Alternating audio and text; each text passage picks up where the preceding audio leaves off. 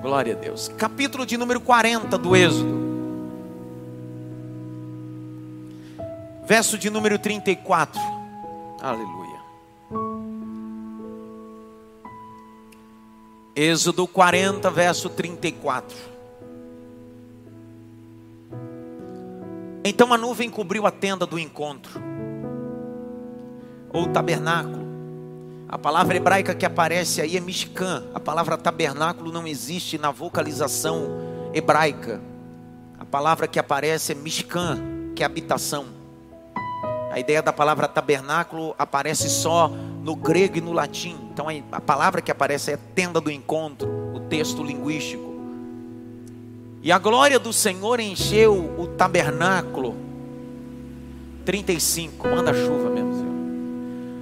Moisés não podia entrar na tenda do encontro, porque a nuvem permanecia sobre ela, e a glória do Senhor enchia o tabernáculo, e a glória do Senhor enchia o tabernáculo, e a glória do Senhor enchia o tabernáculo, e a glória do Senhor enchia o tabernáculo. Ó, deixa eu falar uma coisa. Pregador é igual cozinheiro. Cozinheira só gosta de fazer comida para quem gosta de comer. Pregador só gosta de pregar para quem gosta de ouvir. Então prepara a tua alma para ouvir uma palavra e prega comigo. Amém? Moisés não podia entrar na tenda da congregação porque a nuvem permanecia sobre ela e a glória do Senhor enchia o tabernáculo.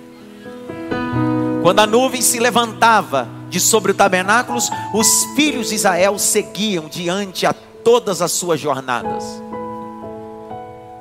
Se a nuvem, porém, não se levantava, não se seguia diante, até o dia em que ela se levantava.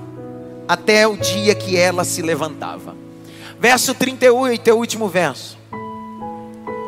De dia a nuvem do Senhor repousava sobre o tabernáculo e de noite havia fogo nela, à vista de toda a casa de Israel, em todas as suas viagens, em todas as suas jornadas, em todas as suas viagens, em todas as suas jornadas.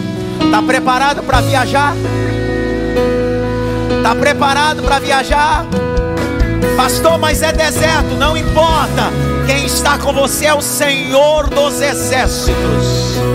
Quem está com você é o Senhor dos exércitos. Levante a mão direita assim bem alto. Grite bem alto, Espírito Santo. Não direitinho, diga Espírito Santo. Fala que o teu servo ouve.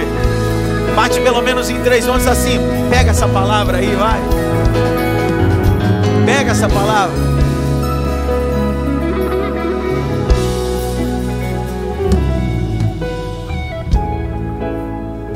O tema da mensagem: a nuvem da revelação.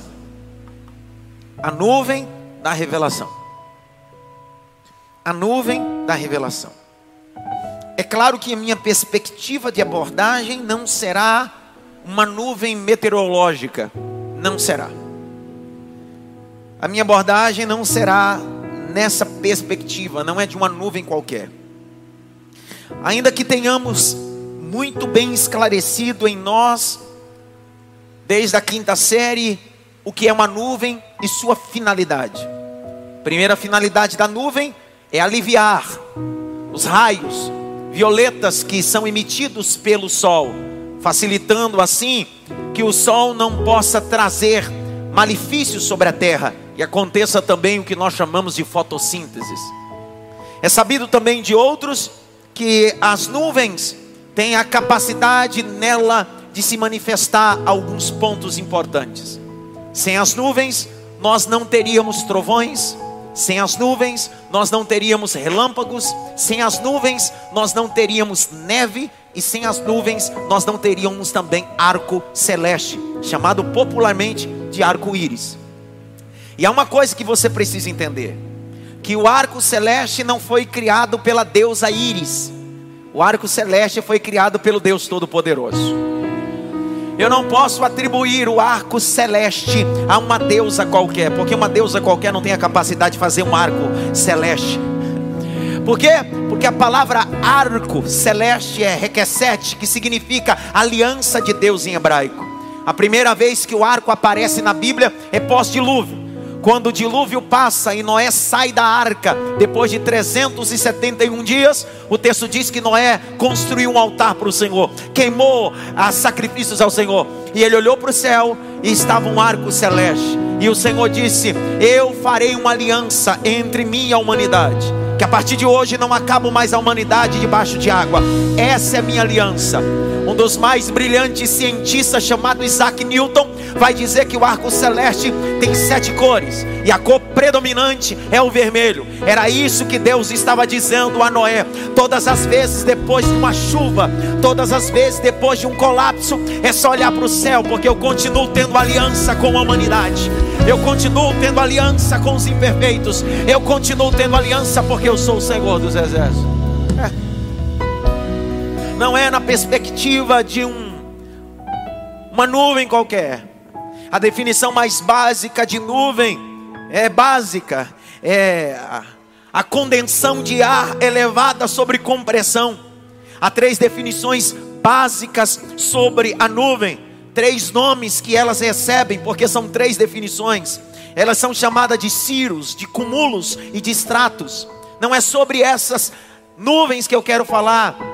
Os cientistas vão dizer que existem nuvens que têm a capacidade de ter peso, e o peso chega até 500 toneladas. Não são essas nuvens, não são as nuvens que você está ouvindo nesse exato momento, que tem a capacidade de gerar relâmpagos e trovões. Não essas nuvens, não essas nuvens que têm a capacidade de gerar chuva. Não é sobre essas nuvens que eu vou falar essa noite. Eu vou falar de uma nuvem que está acima da galáxia, uma nuvem que está ao redor do trono da majestade, que eu chamo a nuvem da revelação e da glória e da magnificência de Deus. Por favor, me escute. Hoje eu não vim dar aula, eu não vim falar calmo, eu não estou calmo. Eu vim falar com força. Eu vim dizer para você que há uma nuvem de plenitude de Deus, há uma nuvem de revelação de Deus, há uma nuvem de impacto de Deus. Se você assistir, continua assistindo. Mas se você veio participar dessa palavra, se você veio dar glória na palavra, há uma nuvem de glória de Deus. Grite bem alto, nuvem. Mais alto, nuvem. Ei. As nuvens comuns têm a capacidade de ter partículas de água e de gelo. Não é sobre essa nuvem, Babi, que eu estou falando. Não é sobre água. Não é sobre gelo. É sobre fogo do Espírito. É sobre a presença do Deus Todo-Poderoso. Essa nuvem que eu estou ministrando, que eu acabei de ler para vocês, essa nuvem não pode ser acionada como acontece no mundo árabe. Quando lá se envia bombas e drones que têm a capacidade de provocar uma chuva, não é sobre essas nuvens, é sobre uma nuvem da majestade de Deus. Para que você possa se encontrar comigo no texto, o que eu li para vocês foi Êxodo, Shemot, um dos livros mais fascinantes da Bíblia. Está no compêndio que o autor é Moisés. Os cinco livros chamados de Pentateuco. Que os mindrachinhos dizem que para que você possa entender sobre o eterno, você precisa se debruçar pelo menos os primeiros cinco livros da Bíblia. Esse livro tem como único propósito revelar o Deus que liberta o povo depois de um cativeiro ou depois de uma opressão. Depois de 430 anos, o povo cativo no Egito, introduzido dentro de um ambiente chamado Gozém no Egito, o Senhor decide: eu vou tirar o meu povo com mão forte. Vou usar Moisés. E Moisés é o agente de Deus. Moisés é o portador dessa libertação. O texto vai dizer que o Senhor, antes de libertar o povo, Deus decide enviar dez pragas. Qual era a finalidade de cada praga? É simples: um dos mais brilhantes teólogos, chamado Mai Pirman, vai dizer que cada praga destronava uma divindade egípcia. O que Deus queria não era libertar só o povo, o que Deus queria era desmamar o povo do movimento politeísta.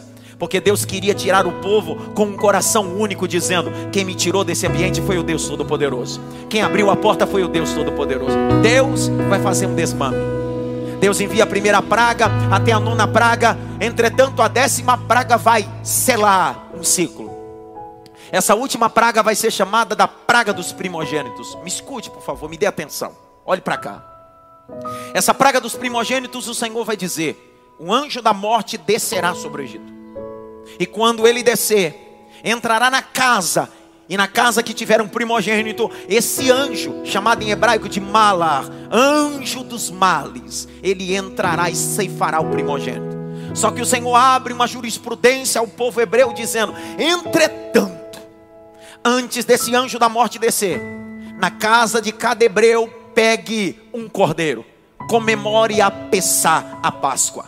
Pegue o sangue do cordeiro e passe no umbral da porta e na verga da porta.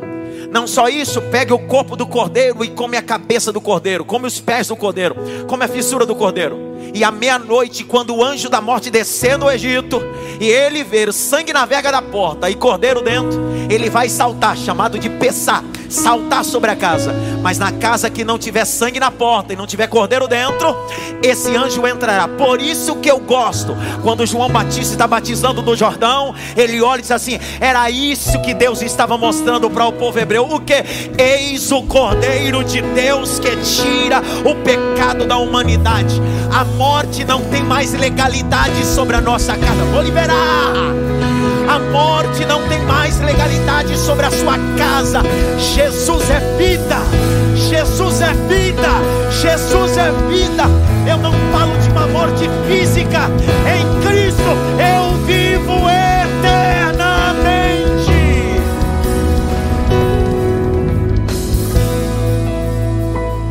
Esse povo sai. Quando eles saem, a trajetória do capítulo 12 até o capítulo 14 é interessante, a narrativa. Eles vão atravessar o mar. A última guarnição que vai atravessar o mar é a guarnição de idosas. Quem está encabeçando? Miriam. A Miriam é a irmã de Moisés. Quando Moisés era recém-nascido, para deixar mais claro, ao terceiro mês de vida, quando sua mãe colocou as margens do Nilo, aquele fato que acontece no capítulo 2 do Êxodo. A irmã dele está às margens, ela tem 12 anos. Se você fizer um cálculo básico, se Moisés tem 80 anos, viveu 40 anos no Egito, 40 anos na casa de Jetro, ele tem 80. Se Miriam tinha 12, quando ele tinha 3 meses, é um cálculo básico, ela tem 92. É o último grupo. Eles estão atravessando o mar. Depois que Deus enviou a praga e o Deus libertou o povo. Só que quando ela olha aquela cena, ela não é mais só uma idosa, ela é profetisa ela saca do, da bolsa dela do lado um pandeiro. Eita do pandeiro. Ela pega o pandeiro e começa a bater o pandeiro. E não só bater o pandeiro. Ela era do Atos, como eu disse de manhã. Ela era do Atos, departamento de dança. Ela começa a bater o pandeiro e começa a dançar. As mulheres que estão do lado dela, perceba, elas estão atravessando o mar. Ela está batendo o pandeiro, dançando e as mulheres atrás dela. E ela começa compor uma canção dizendo: Só o Senhor é Deus. Só Deus é o Senhor. Só o Senhor é Deus. Só Deus é o Senhor. Só o Senhor é Deus. Só Deus é o Senhor. Pastor, mas ela não terminou nem de passar. Quem disse que eu preciso terminar? Só de Deus abrir, eu já tenho motivo de bater no pandeiro e dizer: Já passei, já passei, já passei. Eu não sou Lázaro, mas eu vou passando pela prova, dando glória a Deus, rapaz.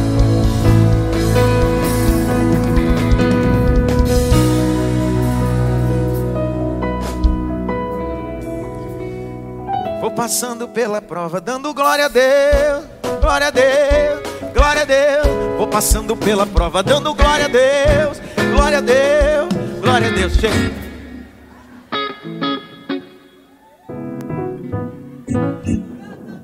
Oh, estou cantando. Você viu que já deu ruim. Presta atenção, o povo está passando. Quando eles atravessam, Capítulo 14 diz que três dias eles estão caminhando e chegam umas águas amargas, chamadas águas de Mara. As águas não são potáveis. O texto diz que Moisés pega um galho de árvore e joga sobre as águas e elas ficam potáveis, Deus. Em seguida, o novo ambiente. O texto diz que existem 12 fontes, 70 palmeiras. povo está caminhando. E Deus está dizendo para o povo: Eu sou Deus de deserto. Sou Deus de propósito. O capítulo 40, verso 34 a seguir. Deus está dizendo que uma nuvem estava sobre o tabernáculo. O que era o tabernáculo? O tabernáculo não era obra de Moisés. O tabernáculo não é invenção de Moisés. O tabernáculo é um modelo de Deus dado a Moisés.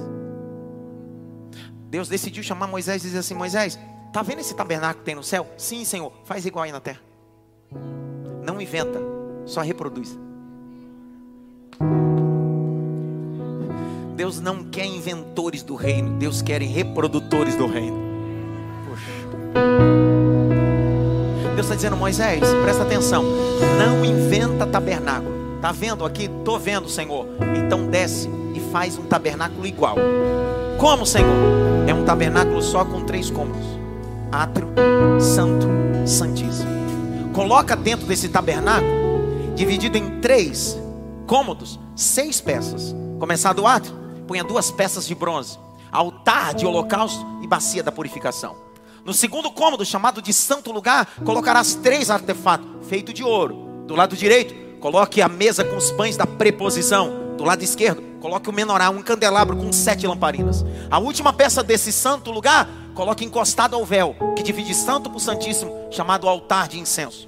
E lá no último cômodo, aonde eu vou me revelar, faça uma arca da aliança.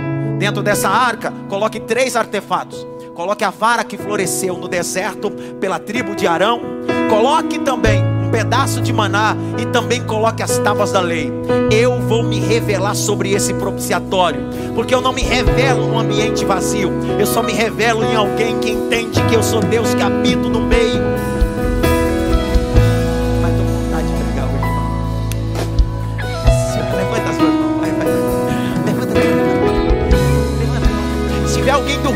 Teu lado, vai acorda, acorda para a vida. Levanta as suas mãos para o alto, rapaz. Levanta. Feche os dois olhos. Pelo menos 10 segundos. Abra a boca, diga glória a Deus. Abra a boca, diga aleluia. Deus está dizendo: Eu sou Deus de tabernáculo. Eu sou Deus de tabernáculo.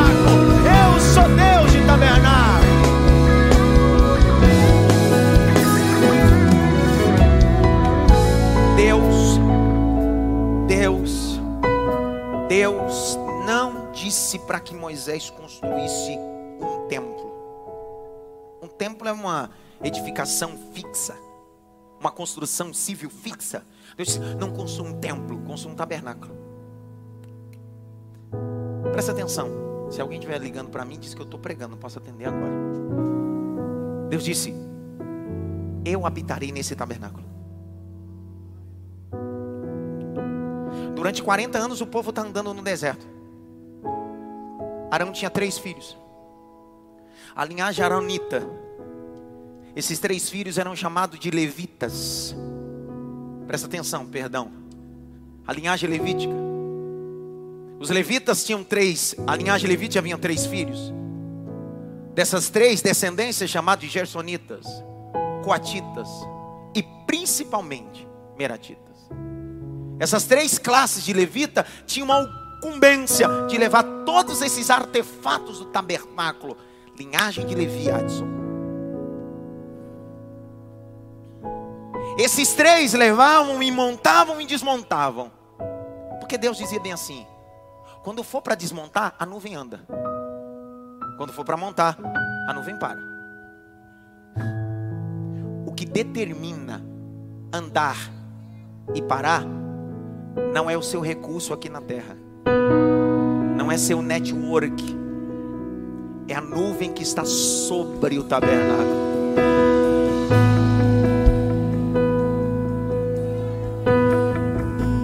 Presta atenção, olha para cá. Rogerinho, você não deu um glória até agora. Olha o que Deus está dizendo. A nuvem vai estar sobre o tabernáculo. Quando você caminhar no deserto, não olha para frente. Não olha para baixo. Porque se você olhar para frente é deserto, está longe a chegada. Se você olhar para baixo, não cresce nada. Mas se você olhar para cima,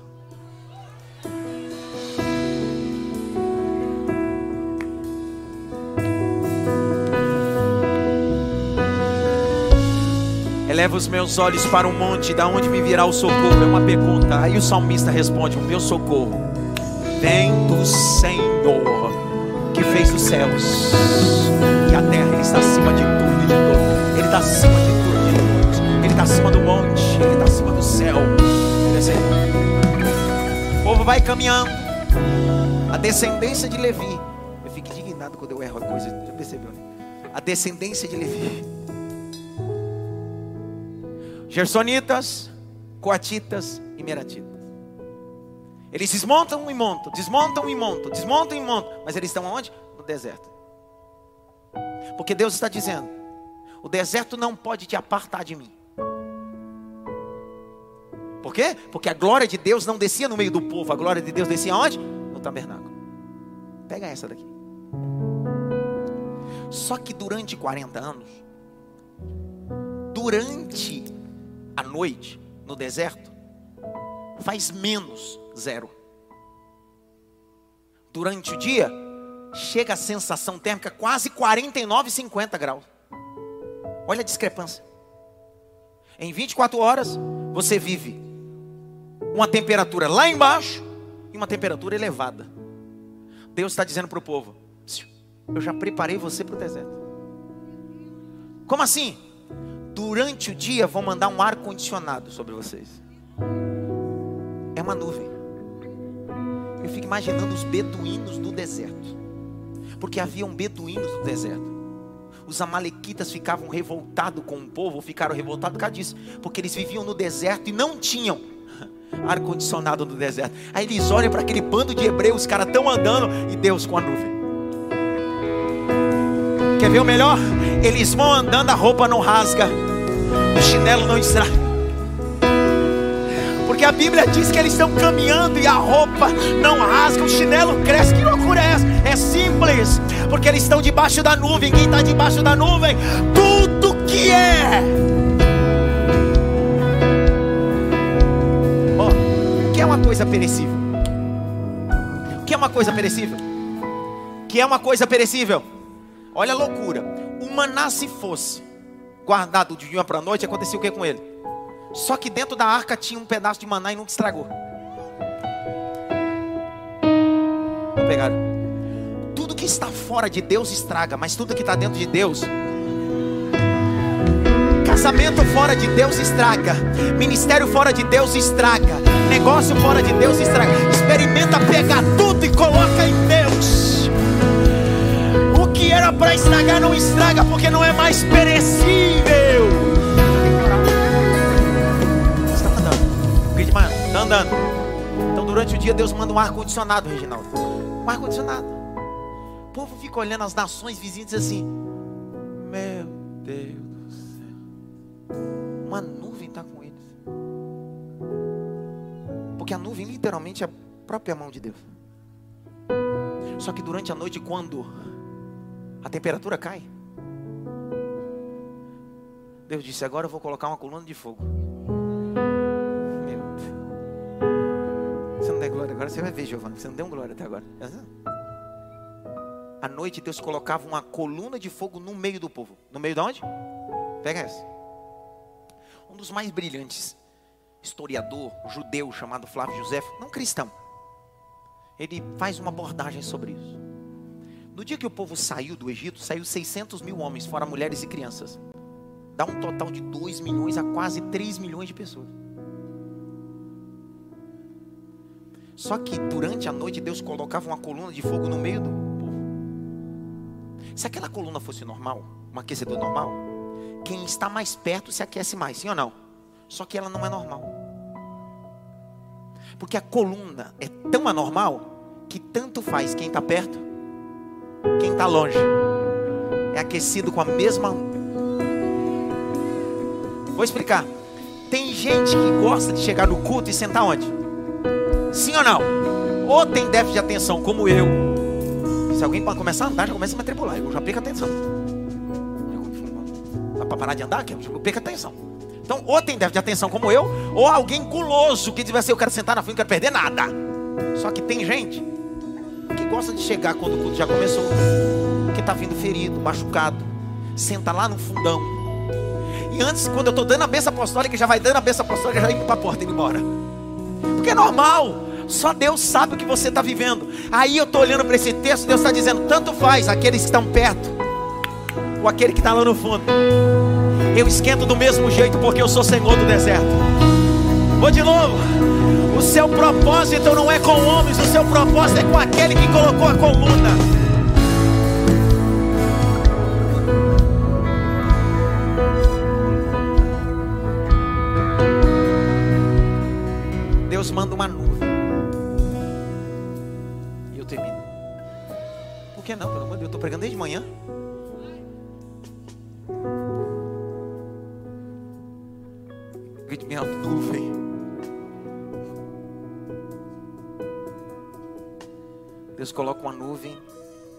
Quando a nuvem anda, o povo desarma. O tabernáculo é hora de ir. Para onde? Não sei. Porque quem está guiado com a nuvem não está preocupado com o destino, está preocupado com a companhia. Ah, para, para. Porque se você está olhando para a nuvem, você não está preocupado com o destino, você está preocupado com a companhia. Você sabe por que você está preocupado com o destino? Porque você está olhando muito para frente ou para o chão. E Deus está dizendo: olha para frente, porque eu já estou no teu futuro. Olha para o chão, porque a terra é seca, mas eu faço você frutificar nesse deserto. Olha para o alto. Existem transições que você precisa viver em 2023. Existem nuvens que eu já estou soprando. Arruma as malas. Eita, entrou. Arruma as malas. Arruma as roupas. Arruma endereço. É tempo de mudar. É tempo de uma nova jornada. Vamos. Viajar.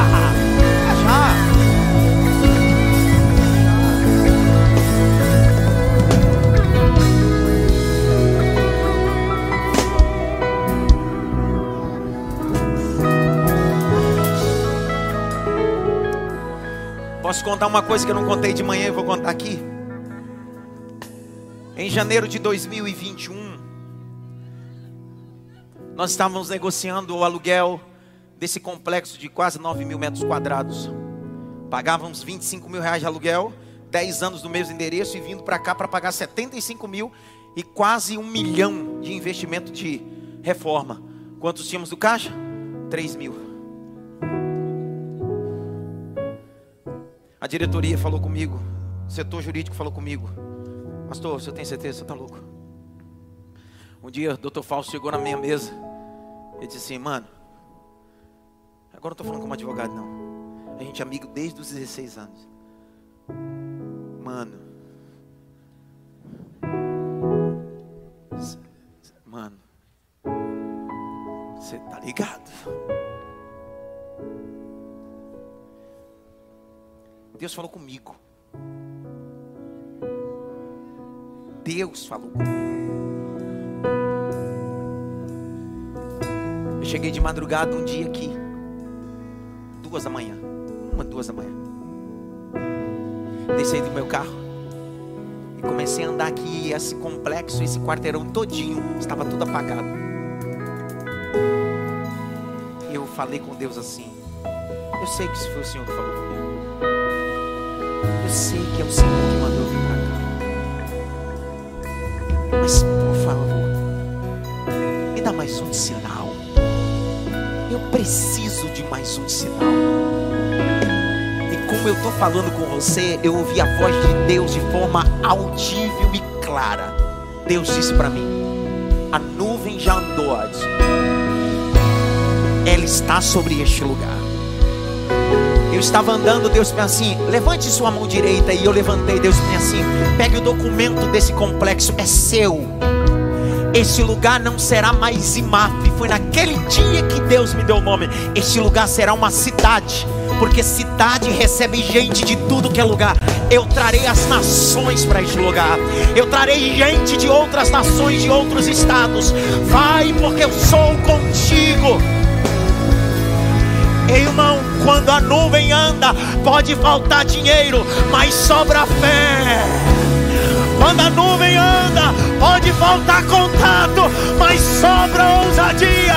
Há uma nuvem de Deus sobre este lugar esta noite. Você vai para casa hoje, essa nuvem vai te acompanhar. Você vai trabalhar amanhã, Elamaia. Lamacan, chorabagash. Os projetos que você vai startar, a nuvem de Deus vai acompanhar negociações que você vai fazer, a nuvem de Deus vai com você. Pega o peso da mensagem. Pega! Pega!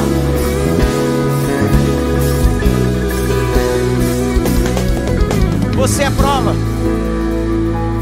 Quantas pessoas dos Estados Unidos, de Portugal, do Japão, que eu recebi de 2021 para cá que pagou passagem só para vir num culto. De trazer oferta, você foi prova disso. Um dia desses nós recebemos aqui uma mulher, uma autoridade de Deus no Japão, que Deus deu para ela um propósito para ela vir para cá, trazer uma oferta e voltar para o Japão. Sabe por quê? Porque quando a nuvem anda, por isso que eu não como na mão de ninguém. Eu não olho assim, eu não olho assim, eu olho aqui. Pastor, mas o ambiente é difícil. Ainda que eu ande pelo vale da sombra da morte, eu não temerei mal algum, porque sei que tu estás comigo. Pega na mão do irmão da direita e da esquerda, como eu estou sentindo a glória de Deus nesse lugar. Isso aqui não é um teatro, não é uma palestra. Isso aqui é uma mensagem profética. Levanta a mão desse irmão para alto. Receba o que eu estou recebendo. Sinta o que eu estou sentindo. Ela vai. O Senhor disse para mim, Adson, eu falei os teus pés ligeiros. Aonde o teu pé não pisar, a mensagem vai chegar. Aonde os teus pés não pisar, a mensagem vai chegar. Assim Deus está dizendo para você: Eu farei os teus pés rápidos eu farei os seus pés rápidos.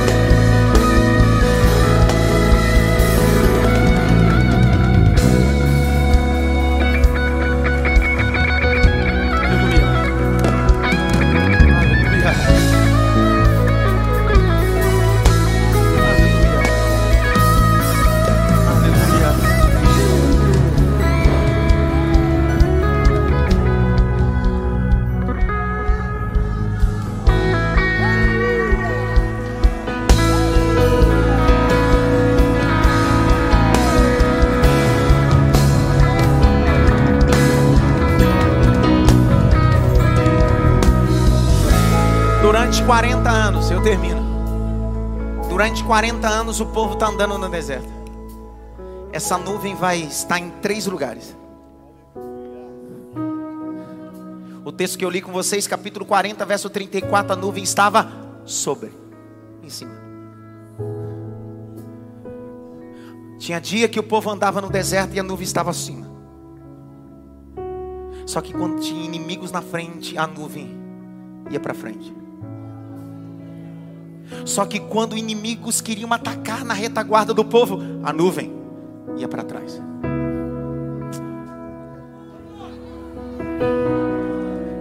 Durante 40 anos Deus estava dizendo: Estou protegendo você por cima. Estou protegendo você pela frente. Mas se alguém tentar te trair, eu também sou tua proteção nas tuas costas.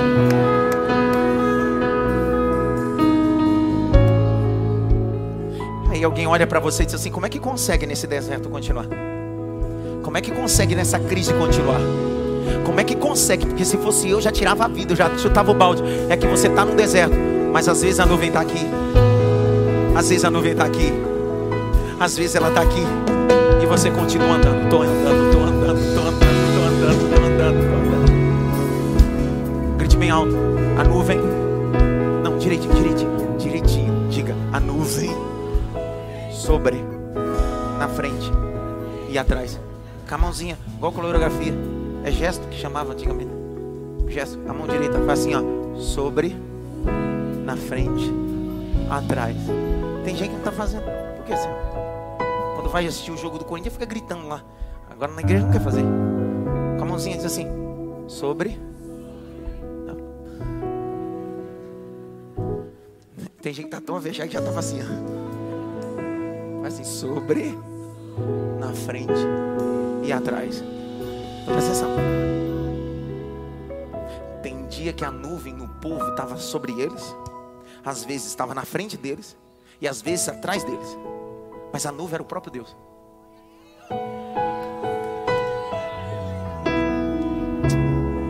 Por que, que eles não entenderam, Senhor? A nuvem era o próprio? Era quem? Porque quando Deus queria falar com o povo, Deus falava através da nuvem.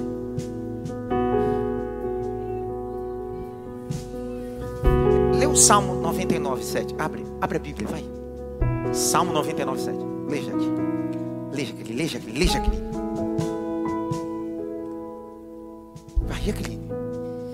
Falava-lhes na coluna de A nuvem. Jaque não aguentou, já está ali derramando já. Minha filha, já lê. Consegue ler, Tati? Jaque? Consigo. Consegue? Consigo. Tô na nuvem, mas eu consigo. Olha.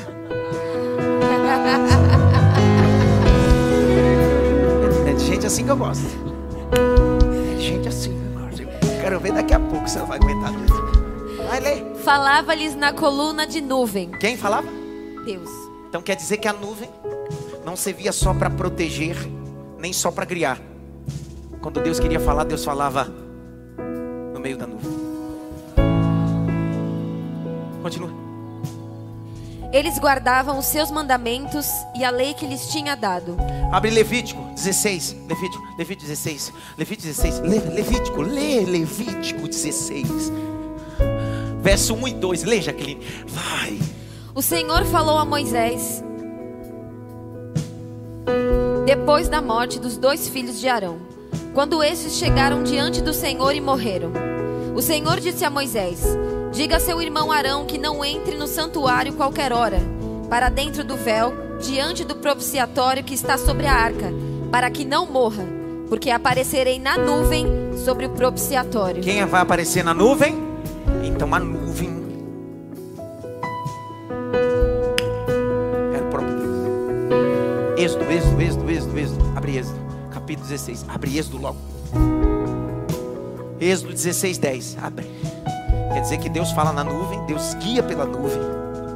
16, 10. Vai, lê, lê. Enquanto Arão falava, toda a congregação dos filhos de Israel olharam para o deserto, e eis que a glória do Senhor apareceu na nuvem. Mas a glória apareceu aonde? Qual é o ambiente? Qual é o nome do ambiente? Não, o nome do ambiente que a glória, que a nuvem apareceu. Qual é o nome do ambiente? Deus está dizendo: nem sempre a minha glória estará em uma campina verdejante. Às vezes a minha nuvem, a minha glória estará num ambiente tão hostil, tão difícil, mas eu já estou lá antes de você, vem. Vou liberar uma, abrir um e liberar uma palavra. Existem ambientes que você se acostumou tanto a afundar, mas Deus vai te convidar a andar sobre eles agora. E veio o Senhor andando sobre as águas, no meio de um vento. E Pedro disse: Se é o Senhor, peça que eu vá. Jesus disse: É só vir, vem, vem, vem. Aí a Bíblia diz: E Pedro começou a andar sobre as águas. Deus está dizendo: no ambiente que você afunda, é o mesmo ambiente que eu coloco plataforma para você caminhar. Eu sou o Senhor dos exércitos. Grite bem alto, nuvem. Já descobrimos que a nuvem guia, já descobrimos que a nuvem fala, descobrimos que a nuvem é a glória de Deus, mas a nuvem está sobre nós, a nuvem está na frente, e a nuvem está onde? Nós já lemos Êxodo 40, 34. Descobrimos que a nuvem estava onde? Agora vamos descobrir onde essa nuvem está lá na frente. Abre comigo Êxodo. Capítulo 13, verso 20 a 22. Leia aqui. Os israelitas partiram de Sucote e acamparam em Etã, à entrada do deserto. O Senhor ia diante deles durante o dia, numa coluna de nuvem, para os guiar pelo caminho. Durante a noite, numa coluna de fogo para os iluminar, a fim de que caminhassem de dia e de noite. A coluna de nuvem nunca se afastou do povo durante o dia, nem a coluna de fogo durante a noite. Longe de mim andar do lado de Deus. Quem anda do lado de Deus fica brigando qual é o destino. Quem decide andar atrás de Deus diz: para mim pouco importa, vai na frente, estou indo atrás. É a mesma coisa, Anderson Pato, que a Bíblia diz que Enoque andou com Deus, não é Deus que anda com Enoque. Significa que Enoque está atrás de Deus e está dizendo: pouco me importa o destino, eu estou com o Senhor, vamos embora. Essa nuvem estava sobre, essa nuvem agora está onde? Agora essa nuvem tem que estar atrás. Abre comigo o texto do Êxodo também. Capítulo 14, verso de número 19. Leia, aqui. Então o anjo de Deus que ia diante do exército de Israel se retirou e passou para trás deles. Também a coluna de nuvem se retirou de diante deles e se pôs atrás deles.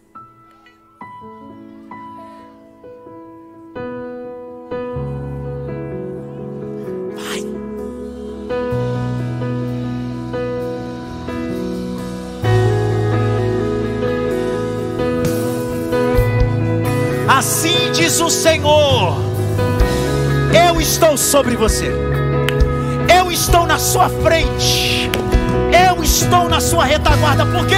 Porque eu sou onipresente. Eu protejo sua cabeça, eu protejo sua dianteira, mas eu protejo sua retaguarda, porque eu sou o Senhor dos exércitos.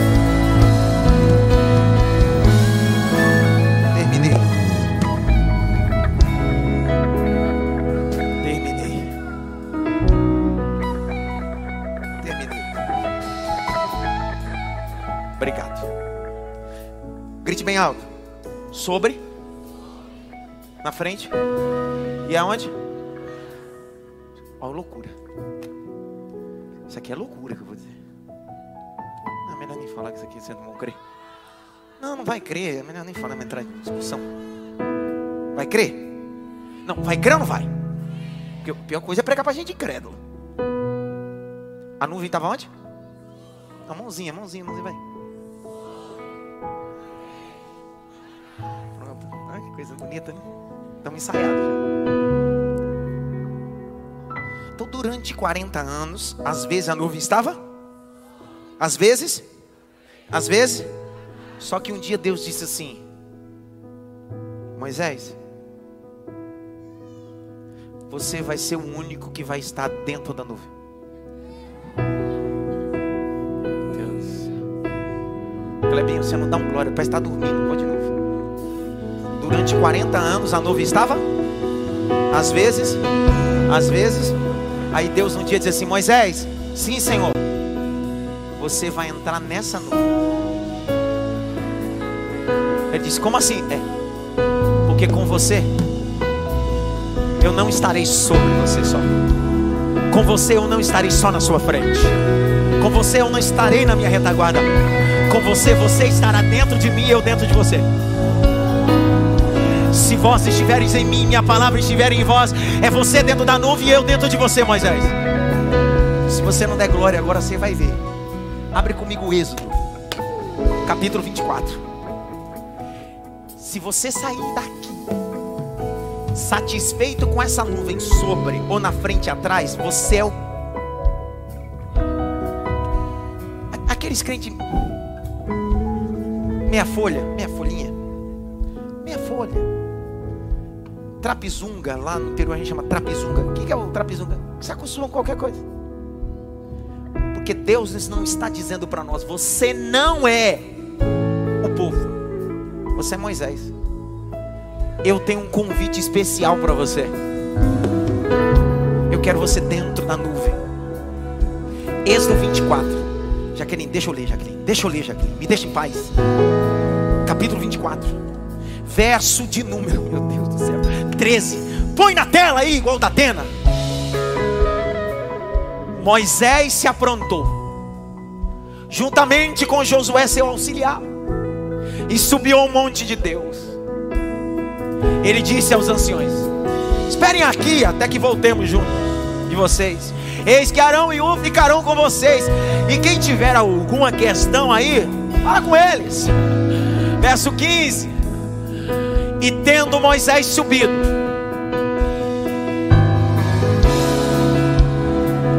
uma nuvem cobriu um monte. Agora olha, 16: E a glória do Senhor pousou sobre o Sinai. E a nuvem cobriu durante seis dias. E no sétimo dia, do meio da nuvem, o Senhor disse: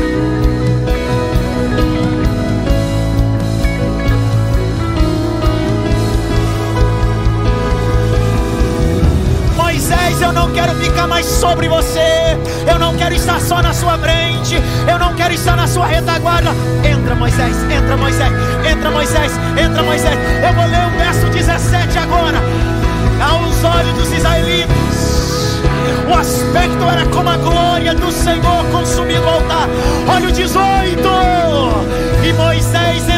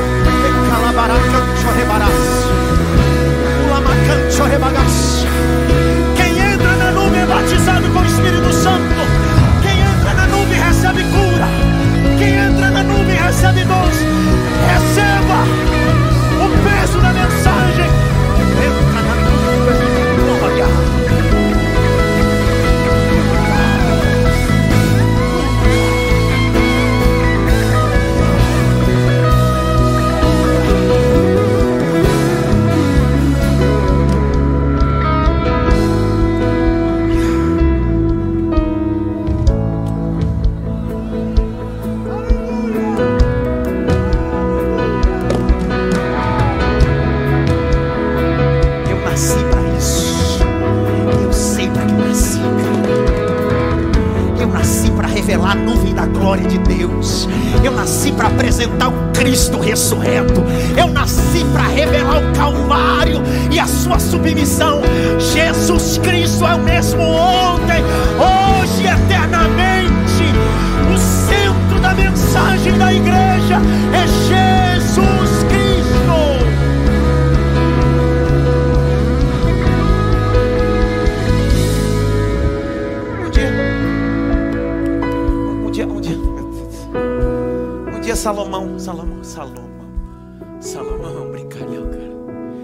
Salomão foi inaugurar o templo. Arrumou os sacrifícios, chamou os sacerdotes, levou uma tesoura, uma fita vermelha para inaugurar. Mas nada disso tem importância. Porque se a nuvem não estiver lá, os especialistas dizem que a nuvem pode chegar até 500 toneladas. A nuvem da glória pesa mais.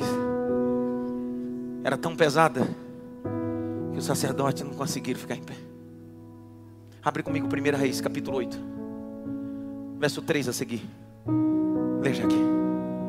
Quando todos os anciãos de Israel chegaram, os sacerdotes pegaram a arca do Senhor e a levaram para cima, com a tenda do encontro e com os utensílios sagrados que nela havia. Os sacerdotes e levitas é que levaram tudo isso para o templo. O rei Salomão e toda a congregação de Israel, que se havia reunido diante dele, estavam todos diante da arca, sacrificando ovelhas e bois, que de tão numerosos não se podiam contar. Os sacerdotes puseram a arca da aliança do Senhor no seu lugar, no santuário mais interior do templo, que é o Santo dos Santos, debaixo das asas dos querubins pois os querubins estendiam as asas sobre o lugar da arca, e do alto cobriam a arca e os seus cabos. Os cabos sobressaíam tanto que suas pontas eram vistas do santo lugar diante do Santo dos Santos, porém de fora não podiam ser vistos, e ali estão até o dia de hoje. Nada havia na arca a não ser as duas tábuas de pedra que Moisés havia colocado ali em Horebe, quando o Senhor fez aliança com os filhos de Israel ao saírem da terra do Egito. Quando os sacerdotes saíram do santuário, uma nuvem encheu a casa do Senhor, de maneira que os sacerdotes não puderam permanecer ali para ministrar, por causa da nuvem, porque a glória do Senhor encheu a casa do Senhor.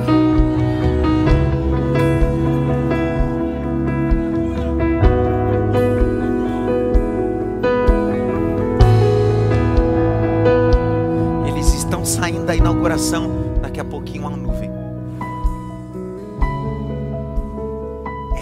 Na nuvem. Os midrashins, os estudiosos, os rabinos, vão corroborar com a mesma conexão que a nuvem que se revelava a Moisés e ao povo representava a sombra de Deus. Só que toda sombra tem um corpo. De Gênesis a Malaquias, você só vai ver a nuvem, que é a sombra de Deus se manifestando a Moisés e ao povo. Por quê? Porque se Deus se revelasse em sua imutabilidade, derreteria a terra e ninguém suportaria. Ninguém viu Deus e suportou. Então Deus disse: Todas as vezes que eu quiser falar com alguém e se manifestar, eu vou aparecer numa nuvem, como se fosse a minha sombra.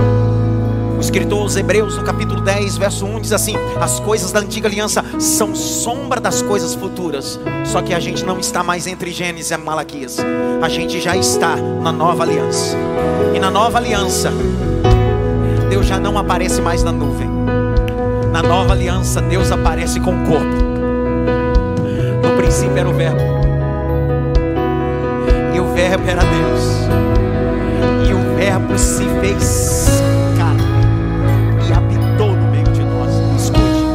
prometo que leio mais três versículos e a gente ceia.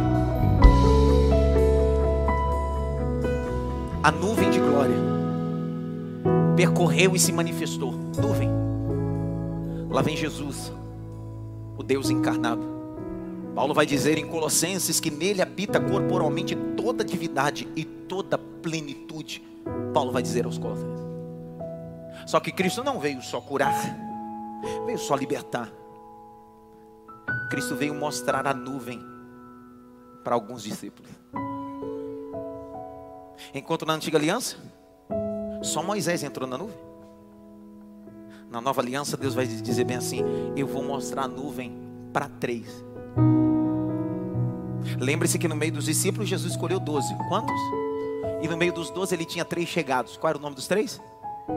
Pedro, Tiago e João. Enquanto na antiga aliança, só Moisés viu. Um dia Jesus disse assim: Pedro, Tiago, João, sim, senhor. Já ouviram falar de Moisés e a nuvem? Sim. Let's go.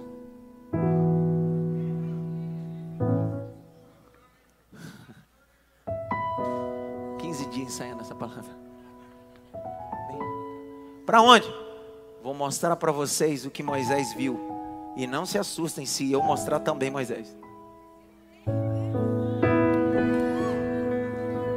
Imagina os três subindo. Meu Deus do céu. Que loucura é essa? Como é que pode? Mateus capítulo 17. Verso 1 a 5. Jesus veio revelar a nuvem da glória para Pedro, Tiago e João. Lê, Jaque. Aquela voz de pregadora, Jaqueline, da Praça da Sé, vai. Seis dias depois, Jesus tomou consigo Pedro e os irmãos Tiago e João e os levou em particular a um alto monte. E Jesus foi transfigurado diante deles. O seu rosto resplandecia como o sol, e as suas roupas se tornaram brancas como a luz. E eis que lhe apareceram Moisés e Elias falando com Jesus. Então Pedro, tomando a palavra, disse a Jesus: Senhor, bom é estarmos aqui. Se o Senhor quiser, farei aqui três tendas: uma para o Senhor, outra para Moisés e outra para É Elias. agora! Falava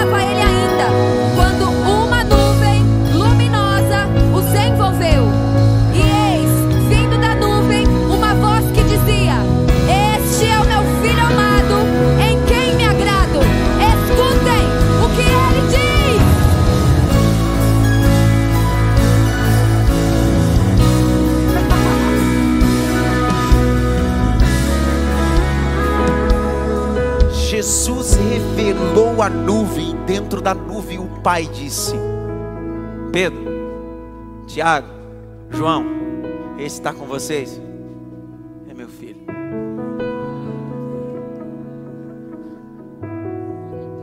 Só que quando Jesus morreu,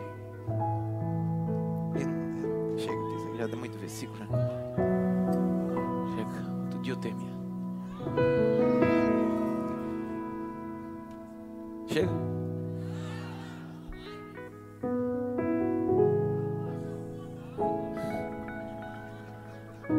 Jesus veio revelar quê? A nuvem. Que dentro da nuvem o Pai está falando. Jesus morre. A sexta-feira, três horas da tarde. José de Arimateia e Nicodemos tira o corpo de Jesus apressadamente antes que comece 18 horas, que é o Shabat Shalom da sexta para o sábado. Tira o corpo de Jesus, coloca no sepulcro. Começa o Shabat na sexta, seis horas. Passa sexta, o sábado, domingo de manhã, seis da manhã, um grupo de mulheres dizem: Vamos perfumar o corpo. Elas vão comprar o perfume e vão para o sepulcro. E quando ela chega no sepulcro, a pedra está removida. Jesus está ressurreto. Durante 40 dias, Jesus fez 10 aparições. 10 aparições. A primeira aparição, a Maria Madalena. Uma das aparições, a dez discípulos. Depois para onze discípulos, porque na primeira vez Tomé não estava, na segunda vez Tomé estava. Em uma das aparições, Jesus aparece a Pedro particularmente. Em outra aparição, Jesus aparece na beira do mar de Tiberíades, assando peixe e pão. Dez aparições durante 40 dias. A última aparição, Jesus vai aparecer a onze discípulos para lhes dar as últimas informações. Dentre essas informações, Jesus está dizendo para eles: é a última vez que vocês vão me ver nesse, nesse momento. Ficar em Jerusalém, até que do alto sejais revestido de poder. E aí Jesus é assunto aos céus.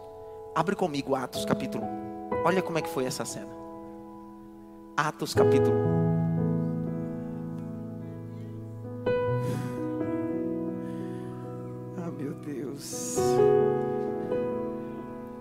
Bendito seja Deus. Jaque, lê capítulo 1, verso 3 primeiro. Lê, Jaque, vai. Depois de ter padecido, Jesus se apresentou vivo a seus apóstolos, com muitas provas incontestáveis, aparecendo-lhes durante 40 dias e falando das coisas relacionadas com o reino de Deus. Jaque, agora lê o verso de número 7, Jaque. O verso de número 7 até o verso de número 12 conforme eles for lendo e entendendo da glória. Se não entender da glória também, vai.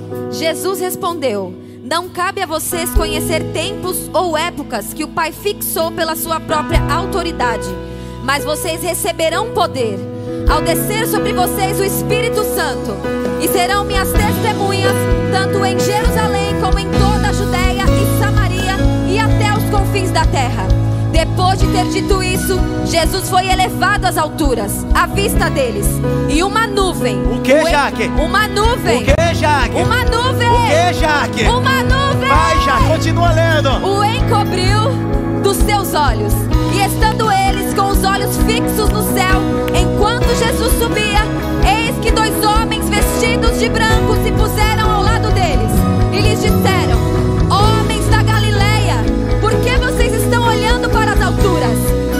Esse Jesus que foi levado do meio de vocês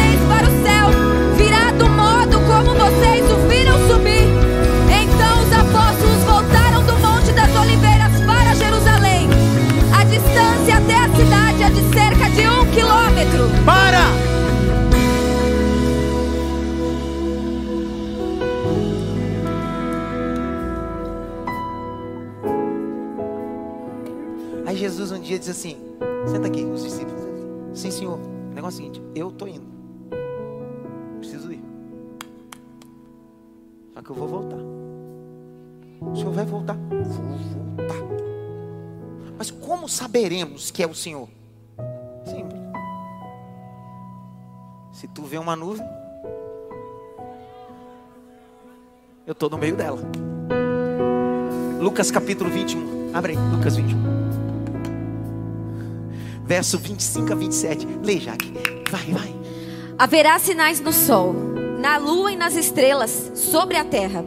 Angústia entre as nações e perplexidade por causa do bramido do mar e das ondas.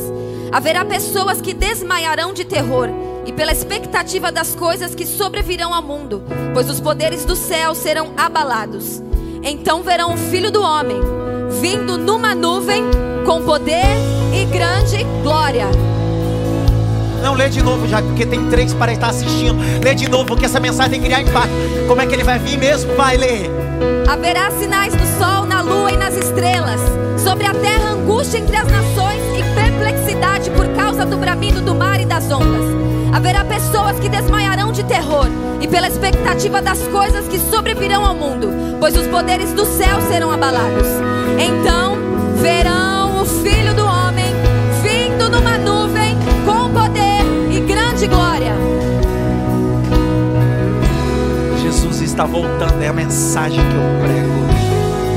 Jesus está voltando, é a mensagem que eu prego. Jesus está voltando, é a mensagem que eu prego. Eu vou ler, deixa que eu leio, Jaqueline. Apocalipse capítulo 1. Jesus vai voltar em uma nuvem. Apocalipse capítulo 1, versículo de número 5 a 8. Meu Deus. E da parte de Jesus Cristo, a fiel testemunha o primogênito dos mortos, o soberano dos reis da terra, aquele que nos ama, pelo seu sangue nos libertou dos nossos pecados. Seis, e nos constitui o reino, sacerdote para seu Deus e Pai. A Ele glória, domínio para todo sempre. Amém. Não termina, olha o sete. Eis que Ele vem.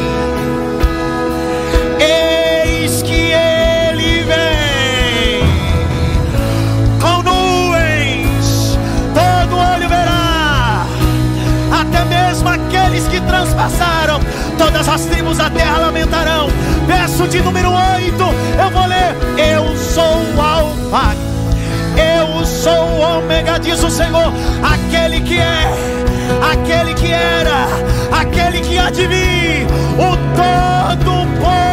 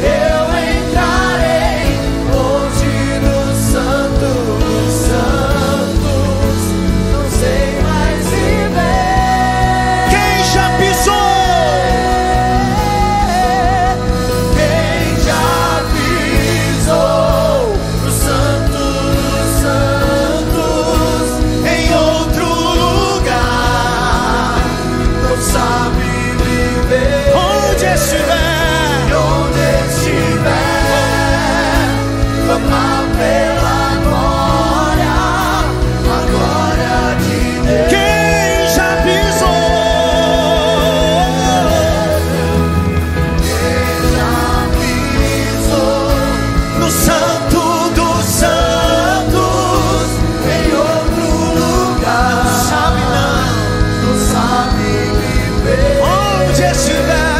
E onde estiver, clama pela glória, a glória de Deus. Eu celebro a ceia nós vamos para casa, mas me escute.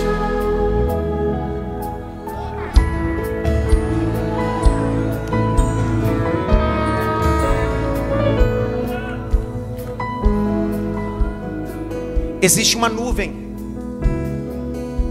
que os especialistas chamam elas de nimbus stratus.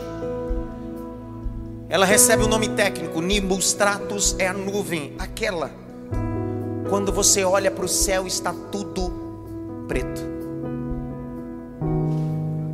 A Nimbus Stratus tem a capacidade de impossibilitar o sol aparecer. O dia escurece. Quando você olha, você vê as nuvens carregadas e você diz: nuvem preta, Nimbus Stratus. Não espere que Deus apareça só em nuvens brancas. Ainda que no dia as nuvens negras apareçam. Assim diz o Senhor. Eu também estou no meio dela. Eu não estou só nas nuvens brancas nos dias bons da sua vida. Quando você estiver vivendo os dias de nimbus tratos, de nuvens carregadas, enegrecidas, eu, o Senhor, estou no meio dessa nuvem. Já que leu o capítulo 20 do Êxodo, verso 21.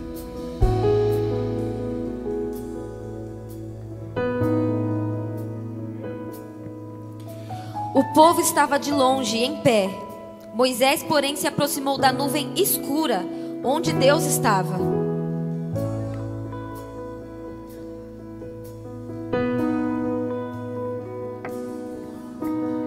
Deus está dizendo, Moisés, eu estou no Nimos Tratos.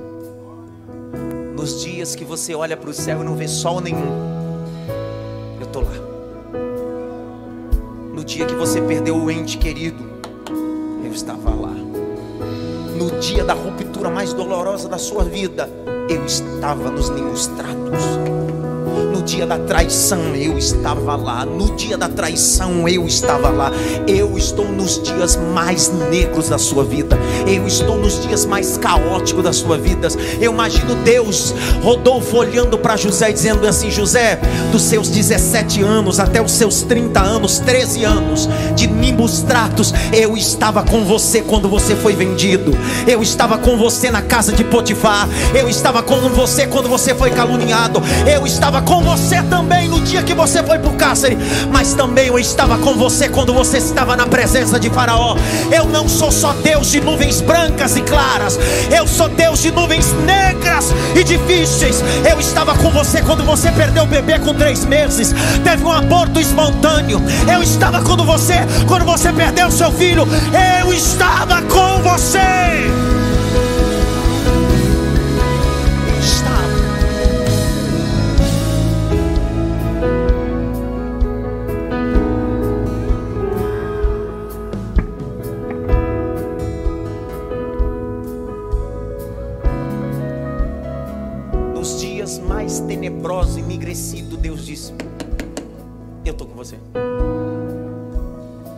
Jesus foi crucificado às nove da manhã, meio-dia.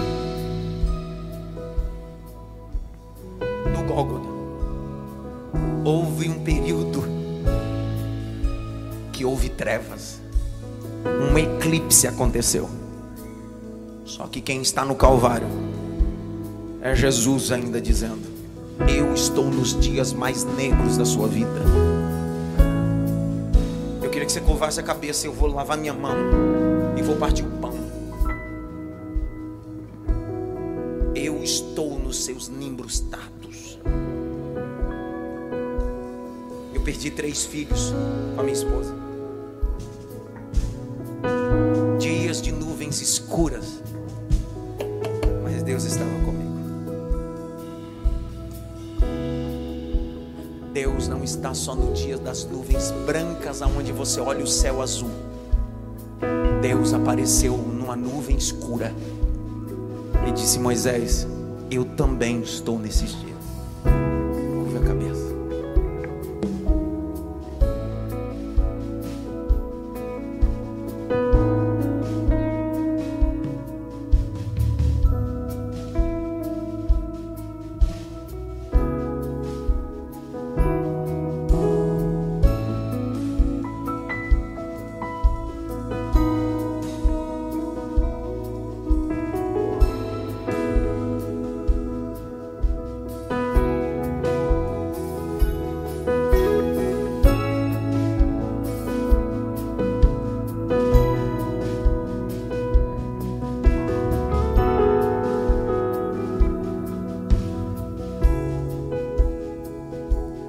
Porque eu recebi do Senhor que também vos ensinei que na noite que foi traído, tomou o pão.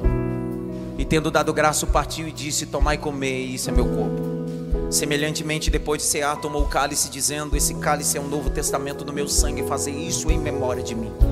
Verso 28 do capítulo 11 de 1 Coríntios diz: Examine, pois, o homem a si mesmo, depois come e beba, porque aquele que come e bebe dignamente, come e bebe para sua própria condenação, não discernindo nenhum corpo, nenhum sangue. Por isso, há muitos no meio de vós, fracos, doentes e até que dormem. Se nós julgássemos a nós mesmos, não seríamos julgados. Mas quando somos julgados, somos repreendidos pelo Senhor, para que não caiamos em condenação. Aquele que tiver fome, coma na sua casa. Escute-me. Nós não acreditamos na transubstanciação. Essa é uma linha teológica que a igreja acredita que isso não é pão, isso é corpo de cunho literal após a oração uma das denominações ou religião que acredita na transubstanciação, acredita na Eucaristia. Isso aqui não é o corpo para nós. Segundo a linha básica do texto, Jesus, através de Paulo, porque Paulo diz, porque eu recebi do Senhor que também vos ensinei. Paulo está dizendo, a invenção não é minha, eu só estou repassando o que aprendi. Fazer isso em memória. A ceia é um memorial, não é uma Eucaristia depois dessa oração, isso aqui não vai ser corpo, nem depois que eu orar vai se tornar corpo. Isso aqui é um símbolo. Por que, que isso é um símbolo, não é um corpo literal? Porque essa aliança não é meu casamento. Essa aliança representa meu casamento. Assim, isso não é o corpo, isso representa. Por isso que Jesus diz: fazer isso até que eu venha. Participai todos, que estão em comunhão e batizados.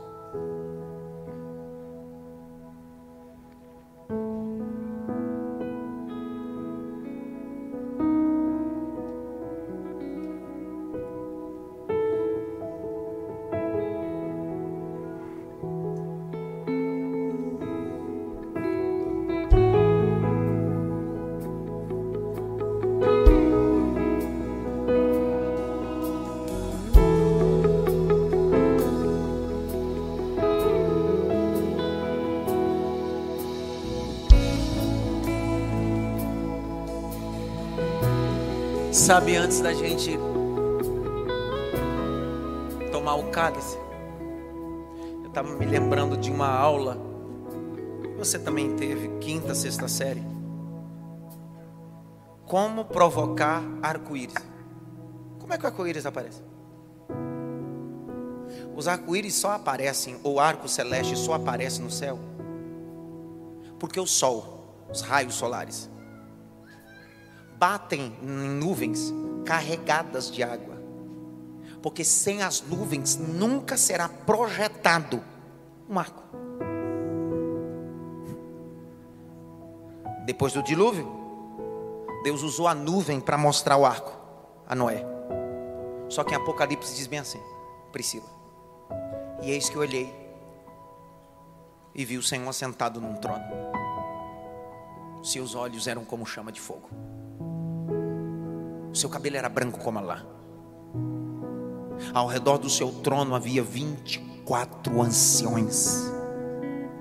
E ao redor do seu trono havia um arco celeste. A ciência vai dizer: se tem arco é porque tem nuvem. Toda vez que Deus vinha na terra, Deus com seu trono de majestade descia com o arco celeste e com a nuvem da sua glória. Meus irmãos, a mesma nuvem que caminhou com o povo no deserto, em cima, na frente, atrás, vai sair com você hoje. E não é uma nuvem mística, é a presença do Deus Todo-Poderoso. Mas não se esqueça que hoje Ele está lhe convocando, dizendo: Eu quero mais, eu quero você dentro da nuvem. Pega o cálice, troca com pelo menos com três e diga para ele: Eu tenho comunhão com você. Depois Abra, tome, vamos dobrar os joelhos.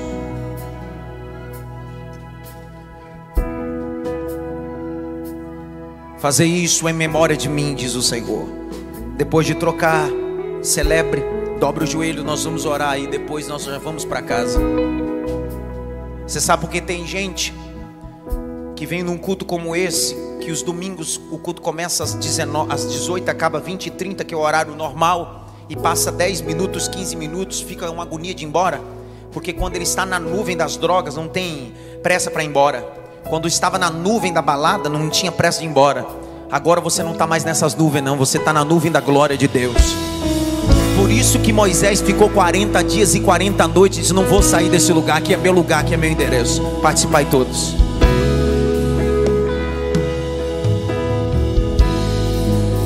Dobre o seu joelho.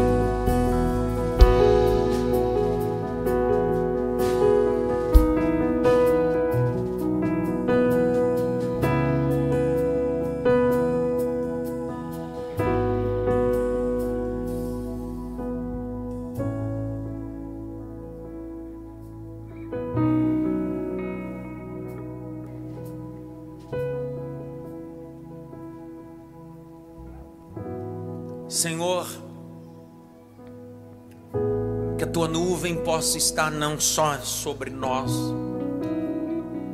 não só na nossa frente, nem só na nossa retaguarda.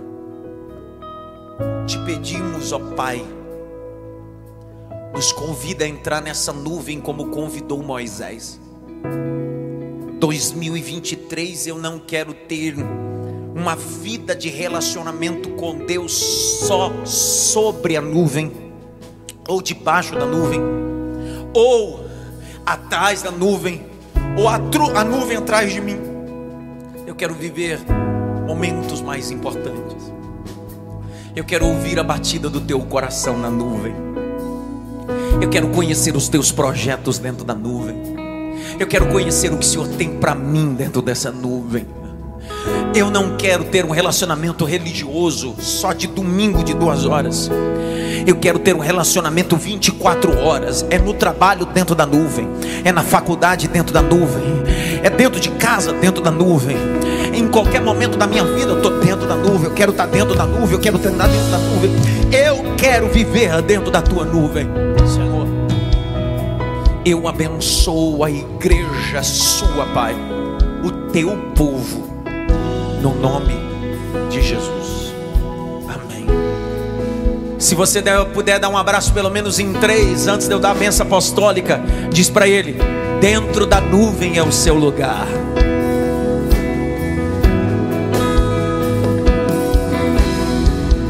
Pelo menos em três, diga para ele: dentro da nuvem é teu lugar.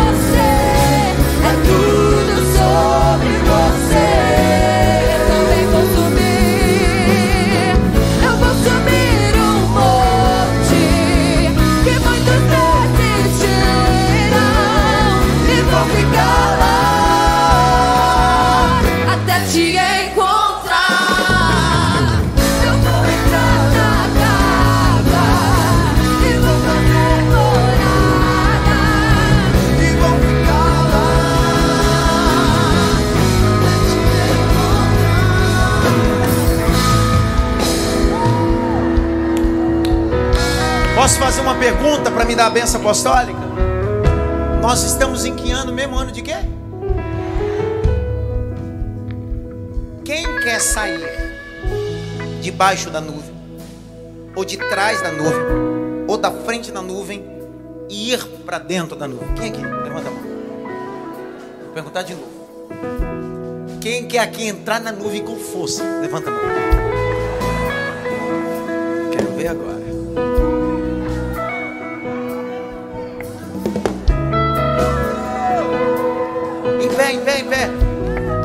Fala para os pais que estão pegando as crianças para ficar ligado no culto que a cerejinha vai vir agora. Daniel capítulo 10. Põe na tela em pé mesmo, só vou ler é uma, um negocinho.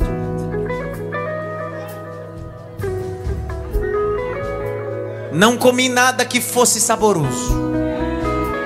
Não provei carne nem vinho, nem ungi com óleo algum, até que se passaram 21 dias.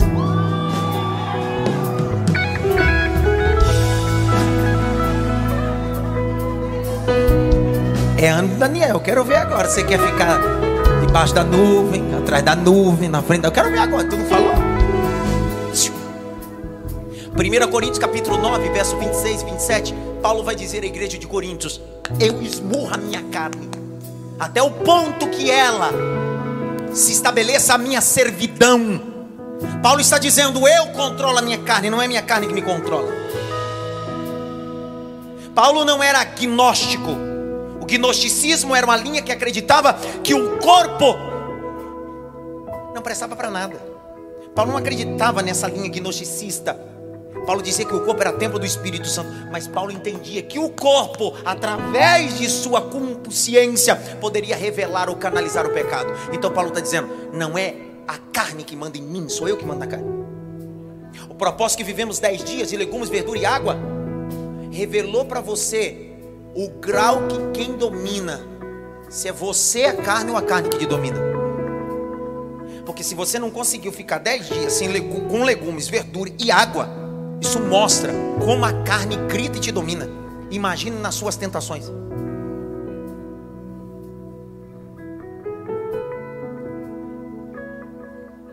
Pessoal, e quem está falando aqui, como eu disse de manhã, era alguém que pesava 160 quilos. Hoje eu estou com 90.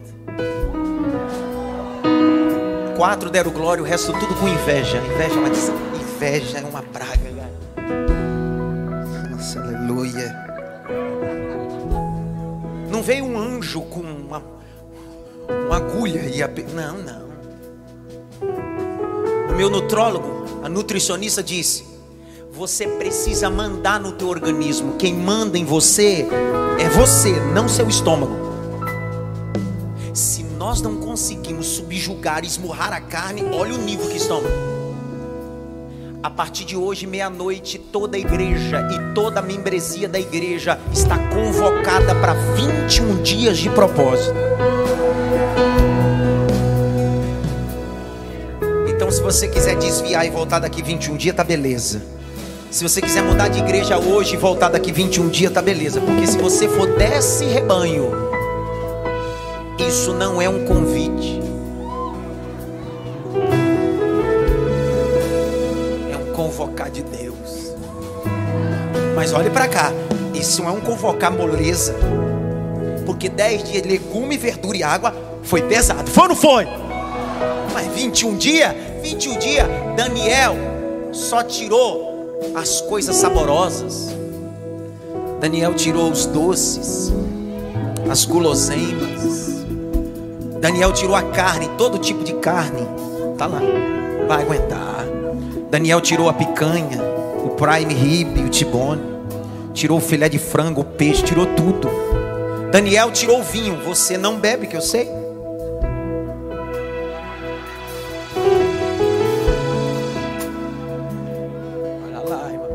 Pastor, mas a Bíblia diz que não pode se embriagar. Então, para não correr o risco, eu nem bebo para não me embriagar. O sábio Salomão diz em Provérbios que no final da taça de vinho pode ter uma serpente. A Bíblia não vai dizer nem que sim nem que não, mas o sábio Salomão diz: cuidado que no final da taça pode ter uma serpente. Eu decidi não fazer uso, mas me escute. durante 21 dias, nem refrigerante, nem Coca Zero, nem Guaraná Zero. Estaremos debaixo de o trivial, o arrozinho, o feijão. Ovo está liberado. Ó, que felicidade. Bendito seja o ovo, cara. Ovo! Um queijinho também está liberado. Fruta também está liberado. Chocolate não. Pudim não.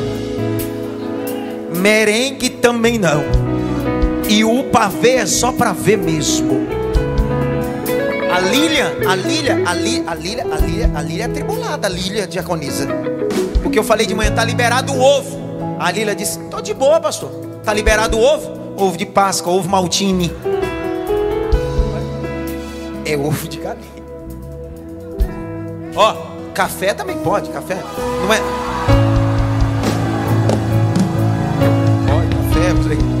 Café, o leite, pode, pode, pode. Mas sem açúcar, tá?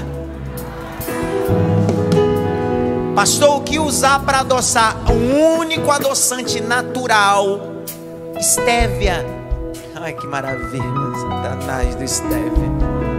Três anos que eu só uso estévia, eu tô abusado de estévia. Então é a única coisa. Não, açúcar, 21 dias sem açúcar. Eu quero ver você aqui no escuta assim: açúcar, açúcar.